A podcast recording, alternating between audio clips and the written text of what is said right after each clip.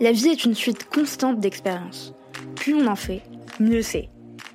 Nous sommes Selma et Swazik de Séraphin.légal. Avec Parole de juriste, nous vous proposons de décortiquer pour vous les parcours de juristes d'entreprises inspirants. Ils vous partageront leurs réussites, leurs échecs, leurs doutes et tous les conseils utiles aux nouvelles générations de juristes. Notre objectif Vous mettre à disposition toutes les recettes pour progresser dans votre carrière de manière concrète. Sommes au salon des rendez-vous des transformations du droit. Donc nous sommes sur le stand de l'AFJE pour parole euh, de juriste. J'ai avec moi un membre de commission. Pourriez-vous vous présenter? Bien sûr, alors je suis Laurent Victor Klein, je travaille en tant que juriste M&A chez la société H2R, qui est un développeur et un producteur indépendant d'énergie renouvelable. Et donc que faites-vous au salon des rendez-vous euh, des transformations du droit? Alors, je suis euh, venu euh, notamment pour être sur le stand de l'FJE et présenter donc l'activité de, de l'FJE et présenter l'activité de la commission énergie au sein de la FJE, qui est une commission donc, euh, entre professionnels du secteur afin d'échanger sur euh, les, grands sujets d'actualité de cette industrie. En quoi consiste votre métier Puisque vous bossez dans le domaine euh, des énergies renouvelables? Donc en tant que juriste, vous avez fait des études dans ce secteur-là ou un secteur plus généraliste? Alors j'ai fait des études plus généralistes puisque j'ai un Master 2 en droit de la distribution et des contrats d'affaires que j'ai complété par un master spécialisé en droit des affaires internationales et management à l'ESSEC. Donc euh, aucun lien avec le secteur de l'énergie ou du financement de projet, puisqu'en fait, euh, au sein de la société H2R, je, m'occupe principalement des aspects juridiques des financements de projets. Donc vous avez finalement un parcours qui est mi-juridique. Vous avez fait des études de droit, mais vous avez complété votre parcours par une autre formation dans le domaine du management et des finances. Euh, c'est exactement ça, oui. Après, euh, le master spécialisé est une formation sur une année, donc on va dire que c'est une formation à destination des juristes pour pouvoir leur leur donner des, clés de compréhension du fonctionnement d'une entreprise avec, euh, avec des notions de management. Oui. Et euh, quel est le rôle du juriste au sein de l'entreprise selon vous?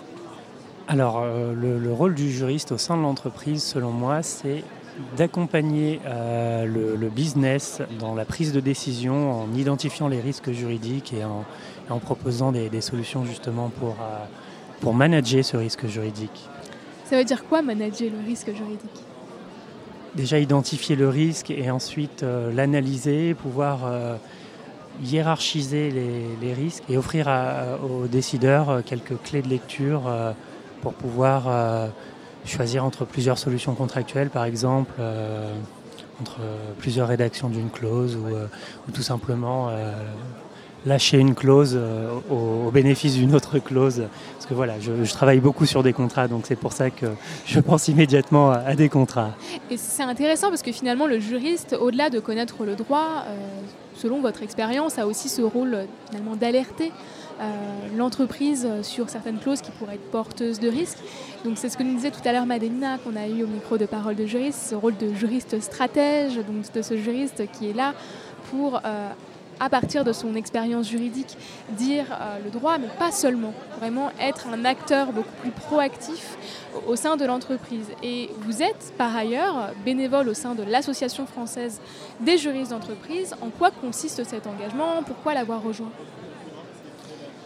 J'ai rejoint cette association parce que c'est une association euh, qui concerne cette profession et qui permet de, vraiment rester connecté à tous les sujets d'actualité. Mhm. Et Dieu sait qu'ils sont nombreux. Euh, puisqu'on est dans un phénomène d'inflation législative.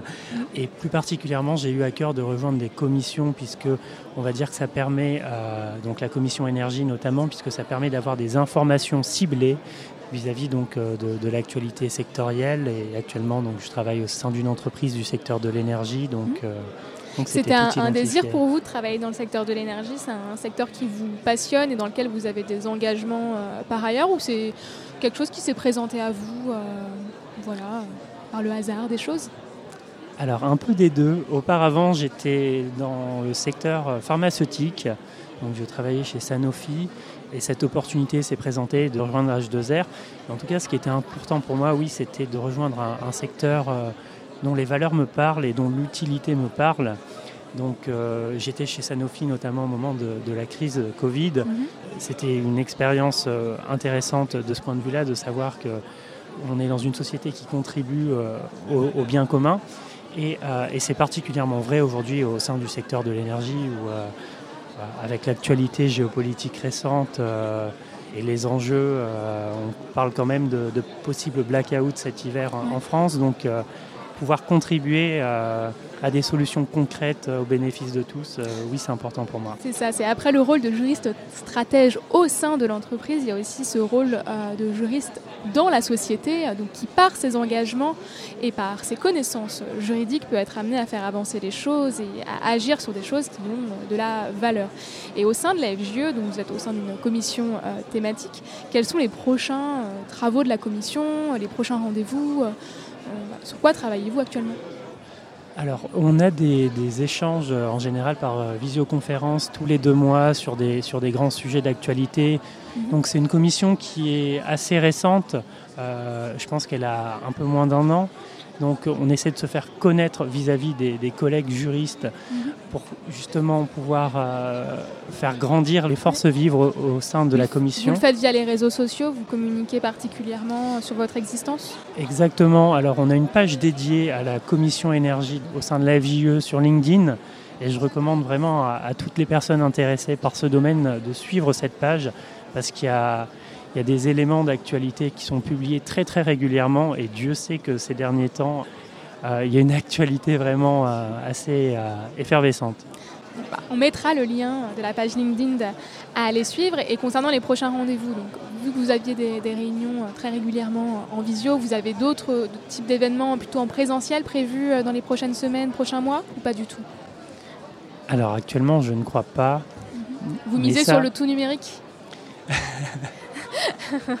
c'est vrai qu'avec le Covid, on a pris cette habitude de faire beaucoup de, visio, euh, même si euh, je trouve qu'il y a quand même un retour au présentiel, on le voit avec ce salon. Euh, là, c'est vrai qu'on est sur la septième édition, la sixième édition du rendez-vous de transformation du droit, où les gens ont plaisir à se rencontrer.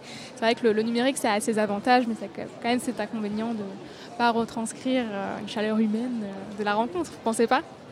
Exactement, donc oui, c'est toujours intéressant de, de pouvoir adopter un modèle mixte euh, à, tout le moins. notamment, euh, moi, ça m'intéresse beaucoup ce modèle mixte dans la mesure où actuellement je, travaille euh, sur Berlin. Ça me permet davantage de pouvoir y prendre part si on fait quelques visioconférences. Et est-ce que la maîtrise d'une langue supplémentaire à celle du français est nécessaire pour le juriste d'entreprise aujourd'hui? Est-ce que pour vous c'est un prérequis désormais? Alors, Évidemment, l'anglais, à partir du moment où il y a une dimension internationale, je pense que c'est un prérequis. Mais j'imagine que votre question concernait plutôt l'allemand. Je ne suis pas germanophone. Oui, généralement, euh. on s'en sort en parlant bien anglais à Berlin, je pense. donc, euh, donc je ne suis pas germanophone, mais, euh, mais ce n'est pas nécessaire sur mon poste. Mais il est évident que la maîtrise d'une langue étrangère aujourd'hui peut être un avantage déterminant euh, dans l'obtention d'un poste et dans, la réussite euh, sur celui-ci. Et quel conseil vous donneriez à un juriste actuellement en études ou au début de sa carrière pour euh, bien la, débuter et pour être dans une dynamique qui va avec celle de la société, c'est-à-dire d'innovation et de transformation des métiers juridiques? Donc, quel conseil vous donneriez à ces juristes-là?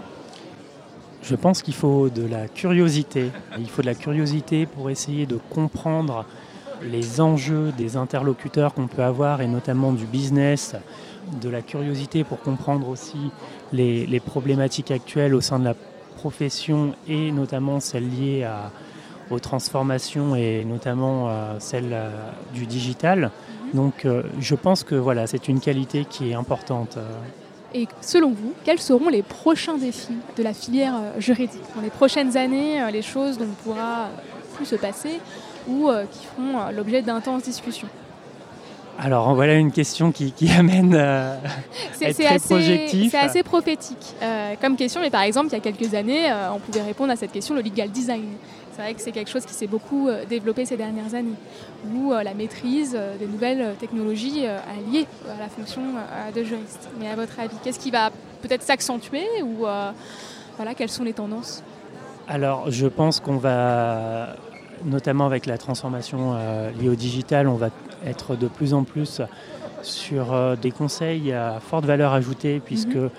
Tout ce qui va avoir une valeur ajoutée, on va dire faible à modérée, aura un risque euh, plus important d'automatisation ou de digitalisation, ou en tout cas de remplacement.